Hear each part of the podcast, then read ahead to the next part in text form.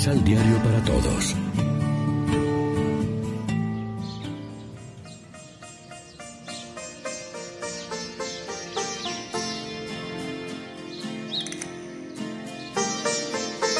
Primera lectura. Se levantó Jonás para huir del Señor. Del libro del profeta Jonás.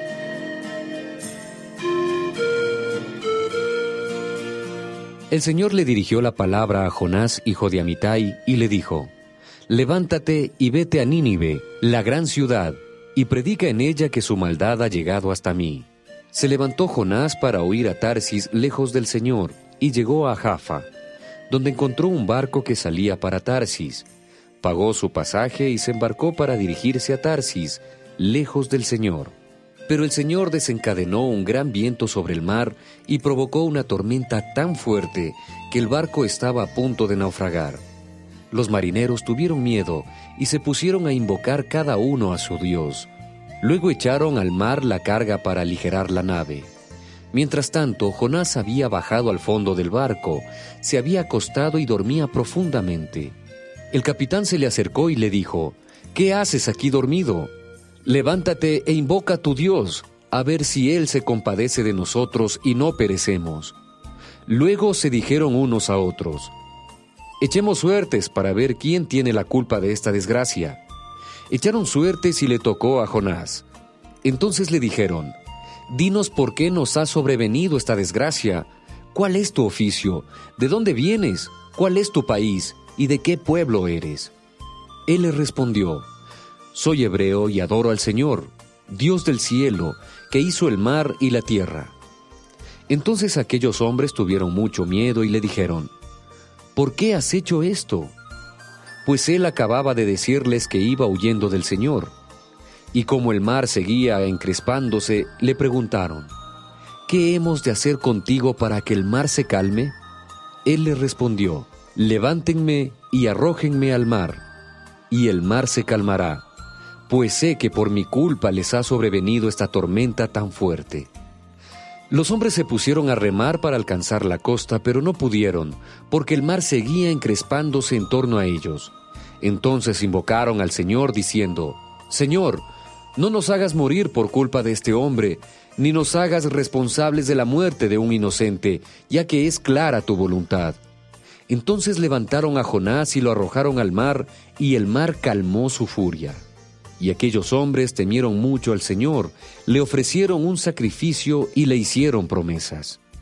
Dispuso el Señor que una ballena se tragara a Jonás, el cual estuvo en el vientre de la ballena tres días y tres noches. Entonces el Señor le ordenó a la ballena que vomitara a Jonás en tierra firme. Palabra de Dios.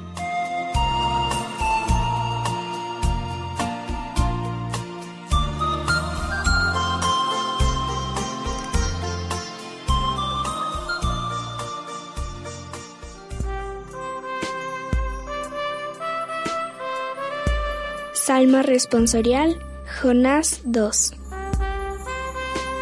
En el peligro grité al Señor y me atendió. En el peligro grité al Señor y me atendió. En el peligro grité al Señor y me atendió. Desde el vientre del abismo te pedí auxilio y me escuchaste. En el peligro grité al Señor y me atendió. Me habías arrojado al fondo, en alta mar me rodeaba la corriente, tus torrentes y tus olas me arrollaban. En el peligro grité al Señor y me atendió. Entonces pensé, me has arrojado de tu presencia. ¿Quién pudiera ver otra vez tu santo templo? En el peligro grité al Señor y me atendió. Cuando se me acababan las fuerzas, invoqué al Señor, y llegó hasta ti mi oración, hasta tu santo templo. En el peligro grité al Señor y me atendió.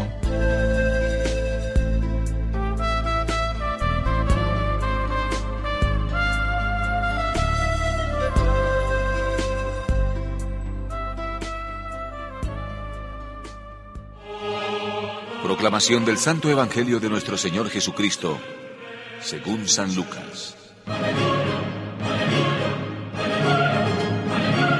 Se levantó un maestro de la ley y, para ponerlo en apuros, le dijo, Maestro, ¿qué debo hacer para conseguir la vida eterna? Jesús le dijo, ¿qué dice la Biblia? ¿Qué lees en ella? Contestó, Amarás al Señor tu Dios con todo tu corazón, con toda tu alma, con toda tu fuerza y con todo tu espíritu, y a tu prójimo como a ti mismo. Jesús le dijo, Tu respuesta es exacta. Haz eso y vivirás. Pero él quiso dar el motivo de su pregunta y dijo a Jesús, ¿Quién es mi prójimo? Jesús empezó a decir, Bajó un hombre de Jerusalén a Jericó y cayó en manos de los bandidos que lo despojaron de todo. Y después de haberlo molido a golpes, se fueron dejándolo medio muerto. Por casualidad bajaba por ese camino un sacerdote, quien al verlo pasó por el otro lado del camino y, siguió de largo. Lo mismo hizo un levita que llegó a ese lugar. Lo vio, tomó el otro lado del camino y pasó de largo. Pero llegó cerca de él un samaritano que iba de viaje, lo vio y se compadeció. Se le acercó, curó sus heridas con aceite y vino y se las vendó. Después lo puso en el mismo animal que él montaba, lo condujo a un hotel y se encargó de cuidarlo. Al día siguiente sacó dos monedas y se las dio al hotelero, diciéndole, cuídalo. Lo que gastes de más, yo te lo pagaré a mi vuelta. Jesús entonces preguntó, según tu parecer, ¿cuál de estos tres se portó como prójimo del hombre que cayó en manos de los salteadores? Él contestó, El que se mostró compasivo con él. y Jesús le dijo, Vete y haz tú lo mismo. Lección Divina Amigos y amigas, ¿qué tal? Hoy es lunes 7 de octubre, la iglesia se viste de blanco para celebrar la memoria de Nuestra Señora del Rosario y como siempre nos alimentamos del pan de la palabra que nos ofrece la liturgia cada día. La condición del prójimo no depende de la raza, del parentesco, de la simpatía, de la cercanía o de la religión. La humanidad no está dividida en prójimo y no prójimo. Para que sepas quién es tu prójimo, debes acercarte, verlo y moverte a compasión. Si tú te aproximas, te acercas, el otro será tu prójimo. Depende de ti y no del otro. Jesús invierte todo y quita la seguridad que la observancia de la ley podría dar al doctor. Solo el amor evangeliza eficazmente. No se trata de desarrollar una religión del culto, de la moral, de las prescripciones legalistas. Se trata de hacer prójimos de Cristo a todos los hombres y mujeres que encontramos heridos sobre los caminos de nuestro Jericó. Se trata de aplazar nuestros minuciosos programas para dar prioridad a los casos de tantos heridos que encontramos en nuestros caminos.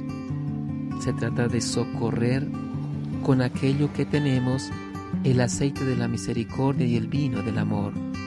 Se trata de construir una humanidad mediante la fe en Cristo cada día más cercana a la bondad salvadora de Dios.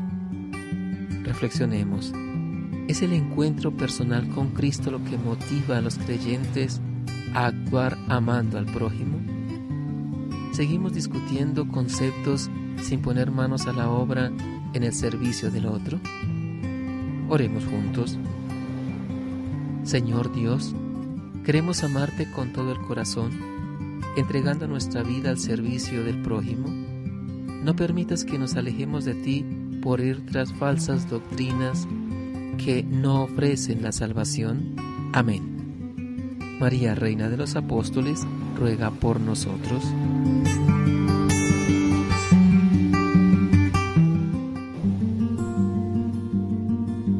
Complementa los ocho pasos de la Alexio Divina adquiriendo el emisal Pan de la Palabra en Librería San Pablo o distribuidores.